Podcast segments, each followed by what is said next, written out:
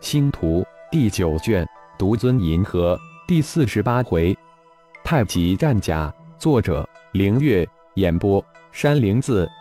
浩然右手掌一翻，太阳精火级别的元能之火没入手掌心之中，消失不见。呼出口中的一口浊气，看着眼前漂浮着的一套浮现出太极阴阳与黑白二色花纹的太极战甲，脸上露出了得意的笑容。终于炼制成功了，乖乖，这一件战甲就耗费了自己二个月的时间，还只是与青铜圣衣一个级别的宝器一品的可进化战甲，真的很不容易。不过比起青铜圣衣，还是要强那么一点点。整套太极战甲隐显出无数的太极阴阳鱼图案，呈黑白二色，如同四大系列圣衣一样，都是全身覆盖的战甲。与圣衣不同的是，太极战甲都是智能化的，如同光甲一样，能自动完成很多功能，并且都有唯一的编号，都能在万公里范围内发现、沟通同类战甲。手一挥，将这编号为 NO 一的太极战甲收入妖灵空间，又静静地体悟了一遍这次炼制太极战甲的得失经验。更是将帕拉斯这位转世神人佩服的五体投地。吸收了帕拉斯的第三份灵魂之后，浩然就有种感觉，似乎自己的魂丹要突破了炼神诀上半步，自己修炼到极致了。但这层窗户纸却不是那么好捅破的，毕竟魂婴与魂丹看来虽然只隔那么一层，但这却天上人间之差距。浩然不急。自己的意识在妖界比起龙族大长老龙破天都高出很多很多，似乎在妖界还没有发现谁的灵魂之力比自己强大，更没有听说过有那个妖族的灵魂修炼到魂丹之境了。自己似乎是一个怪胎，真真的妖孽，肉体强度、力量的修炼已经超出了修真界最高渡劫之境，而灵魂也修炼出魂丹。反而是真元在妖界只修炼到化神顶峰，不知现在那个还困在混沌小宇宙中的五行混沌元婴是什么境界了？混了！想想五行元婴是化神顶峰，而五行灵鬼化身是灵帝境界，也就相当于大成期。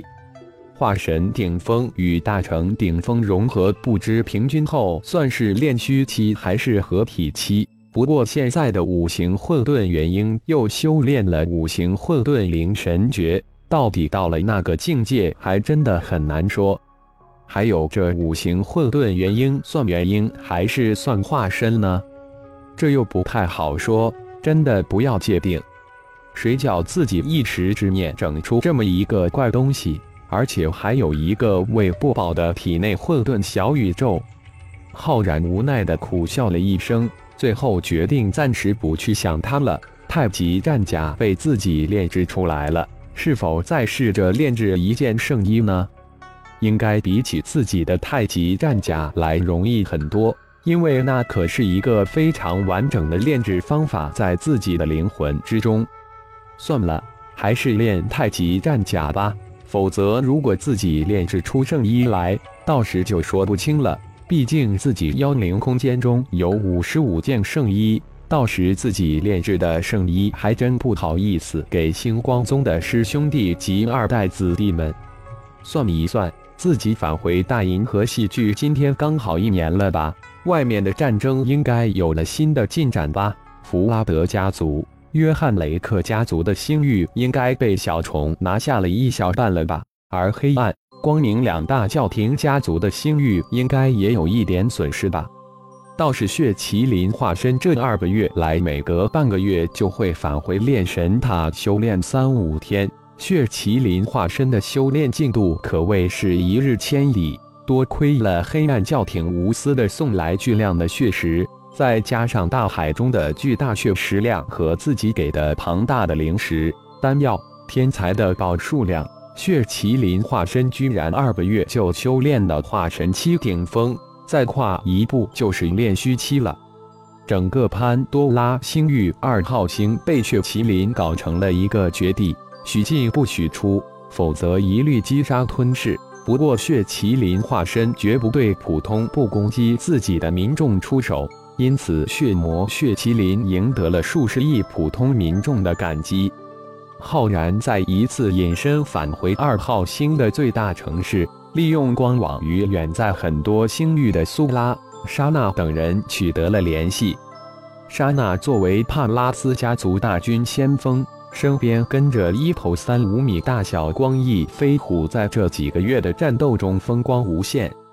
这头光翼巨虎虽然没有光网上小虫大军中的那金翅巨无那庞大无比的体型。但却是无坚不摧，大型战斗飞船在它的利爪之下如同纸糊的一般，只要是围攻沙那的敌人，一个个被其撕得粉碎。仅仅几个月，帕拉斯家族的大军就收回了被占领的几个星域，都夺了回来，并且还攻下了一个约翰雷克家族的星域，整个帕拉斯家族欢腾一片。在强大的丹药、灵石的攻势之下。七个多月的时间，布尔斯就将火系功法又修炼到金丹之境。现在体内二小一大丹田中二颗金丹并存，让布尔斯充满了自信。一听说浩然正通过光王与妹妹莎娜联络，立马就奔了过来，连门都没敲的撞进来。看到浩然如同一个幻影一般的飘在娜娜的船舱中。熟悉的声音顿时在耳边响起：“一不错，布尔斯就是布尔斯，不愧是光网上传说中的修炼妖孽，才几个月就将火系金丹修炼成功。不过似乎不是太夯实。”浩然身体轻飘飘的转过来，调笑着说道：“兄弟，你可真不地道，一去就是七八个月。那个血魔是你弄出来的吧？”那才真叫一个痛快！什么时间回来呀？是不是该将我的寒冰金丹解开了？布尔斯一口气将要说的吐了出来。你比娜娜还急！告诉你一个非常好的消息，最后一件紫金圣衣到手了，圣衣的炼制秘法也得到了，而且我还为你追回了四十五件白银圣衣，十件黄金圣衣。什么？真是太好了，一家人我就不谢了。上次你传回来的中子星堡垒二大教廷什么时候能最后完成？在那个星域，布尔斯十分的激动，跳了起来，一把扑过来，但爆了一个空。现在还不是太清楚，不过你们先将弗拉德家族、约翰雷克家族拿下再说，他们只不过是二大教廷的狗腿子罢了。教廷不会真的在意他们，对付二大教廷不能操之过急，有的是时间，慢慢来。虚影浩然不紧不慢地说道：“这正是练兵的大好机会。我们五方势力加上原来的商盟、军方以及大大小小的世家力量，已经将弗拉德家族、约翰雷克家族吃下二分之一了。最得最多的，当然还是小虫那一队。”星光光甲可是占了拿下星域的五分之三还多一点，现在连我们四大家族都不敢跟小虫建群抢，那家伙真是太厉害了。特别是那金翅巨舞，只要一出，那绝对是所向披靡。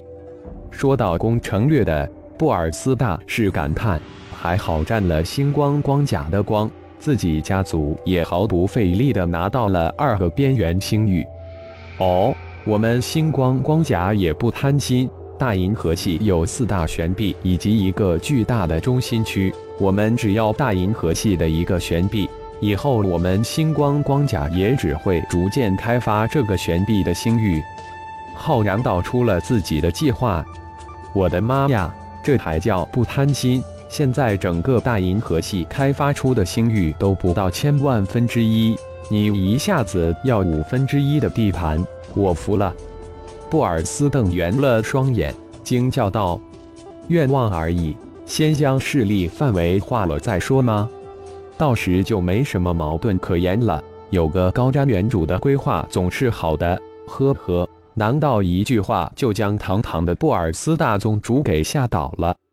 感谢朋友们的收听，更多精彩有声小说尽在喜马拉雅。欲知后事如何，请听下回分解。